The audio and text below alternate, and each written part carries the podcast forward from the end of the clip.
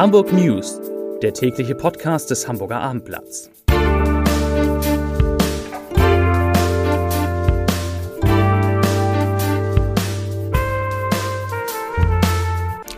Herzlich willkommen. Mein Name ist Bernd Röttger und ich freue mich, Sie heute wieder in unserem täglichen Hamburg News Podcast am Mikrofon begrüßen zu dürfen. Heute geht es um zwei Millionen Hamburger, um einen Bombenalarm in Altona, um den Start des Kultursommers in Hamburg, um die Zukunft des Schullandheims Puan-Klent und natürlich auch wieder um Corona. Aber zunächst einmal wie immer die Top 3 der meistgelesenen Geschichten auf abendblatt.de. Platz Nummer 3. HVV streicht Schwarzfahren und löst damit einen großen Streit aus. Platz Nummer 2. Der Corona-Newsblock für den Norden. Wieder deutlich mehr Neuinfektionen in Hamburg. Platz Nummer 1. Bombe in Altona. Tausende flüchten zu Freunden und in Cafés.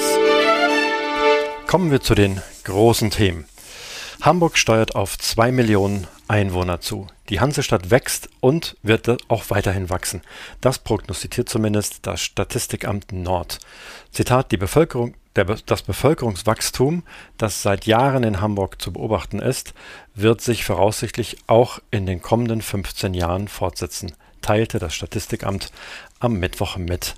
Die Bevölkerungszahl werde nach einer Prognose bis zum Jahr 2035 auf 2,031 Millionen Hamburgerinnen und Hamburger ansteigen. Das entspricht einem Plus von rund 146.000 Einwohnerinnen und Einwohner.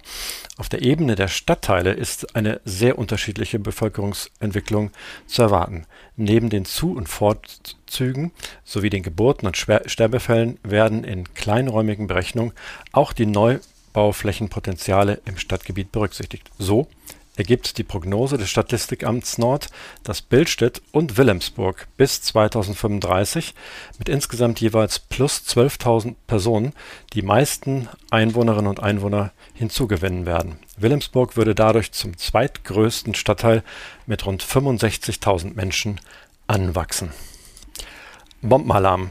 Mitten im Hamburger Bezirk Altona ist am Mittwochmorgen eine 500 Pfund Bombe aus dem Zweiten Weltkrieg entdeckt worden. Wie ein Sprecher der Feuerwehr sagte, wurde sie an der Friedensallee 94 gegen 8.50 Uhr gefunden.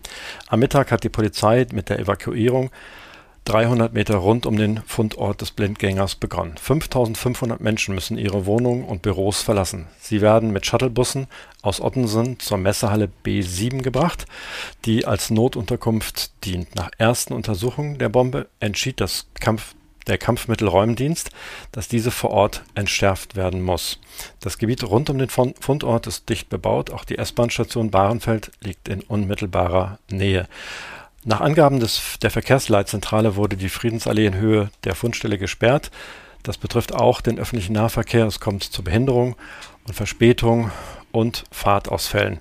Wann mit der Entschärfung der Bombe begonnen wird, ist Stand 16 Uhr noch nicht abzusehen, da es sich um vermutlich um wegen eines Unwetters noch einmal verzögert. Auf abendblatt.de werden Sie natürlich äh, die neuesten Neuigkeiten dann jeweils nachlesen können. Bühne frei. Heute startet der Kultursommer, das größte Festival, das Hamburg je erlebt hat mit mehr als 1000 Open-Air-Veranstaltungen in der ganzen Stadt.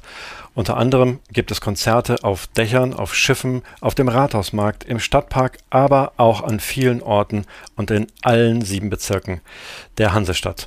Ohne, ohne Corona hätte Hamburg dieses Festival nie ersonnen und bekommen, schreibt Abendblatt Kulturchefin Maike Schiller dazu in ihrem Leitartikel. Und am Ende fügt sie hinzu, wer jetzt in den Urlaub fährt, hat wirklich selber Schuld. Den perfekten Überblick über die Höhepunkte des Kultursommers, und hier muss ich eindeutig eine Lanze für die gedruckte Zeitung brechen, bietet die Kulturredaktion morgen auf einer Doppelseite im Abendblatt. Kommen wir zum Thema Corona. Am Mittwoch hat die Sozialbehörde 49 Corona-Neuinfektionen gemeldet. Das sind 14 Fälle mehr als am Dienstag und 21 mehr als am Mittwoch vor einer Woche. Da waren es 28. Damit ändert sich der Inzidenzwert wieder und steigt auf 12,2 Neuinfektionen pro 100.000 Einwohner in den vergangenen sieben Tagen. Gestern waren es noch 11,1. Seit heute können sich im Übrigen auch Handwerker im Impfzentrum ohne Termin impfen lassen. Puan Klent.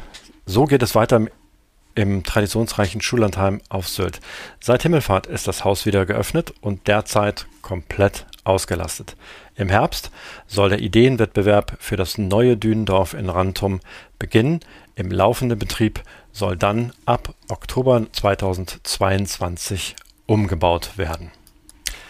Die Absicht des Hamburger Verkehrsverbundes HVV, den Begriff Schwarzfahren nicht mehr zu verwenden, schlägt hohe Wellen. Der HVV kündigte an, in Zukunft viel mehr vom Fahren ohne gültiges Ticket zu sprechen. Das Wort Schwarzfahren sei nicht mehr zeitgemäß. Die Reaktionen darauf reichen von ausdrücklichem Wohlwollen für das Bemühen um einen sensiblen Sprachgebrauch bis hin zu absolutem Unverständnis. Mein Kollege Christoph Heinemann kommentiert die Aktion folgendermaßen: Zitat: Aus dem Vorgehen des HVV spricht Hilflosigkeit. In Zeiten von absoluter politischer Korrektheit und Empörungswellen wurde man lieber selbst aktiv, schon bevor sich jemand an dem Begriff stört. Beschwerden etwa von dunkelhäutigen Mitarbeitern gab es dem Vernehmen nach keine. Und zum Ende wieder ein Podcast-Tipp. Podcast Lars Heider spricht in seinem Gute Nacht Podcast in dieser Staffel mit dem Hamburger Musiker Rolf Zukowski. Seine Lieder sind seit Jahrzehnten Hits bei Kindern unterschiedlicher Generationen. Aber wer oder was kommt eigentlich danach?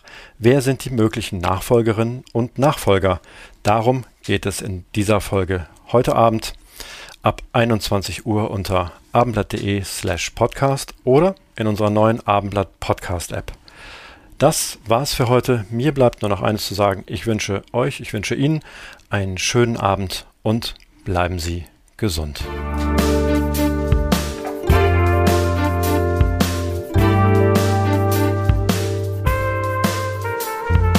Weitere Podcasts vom Hamburger Abendblatt finden Sie auf abendblatt.de slash podcast.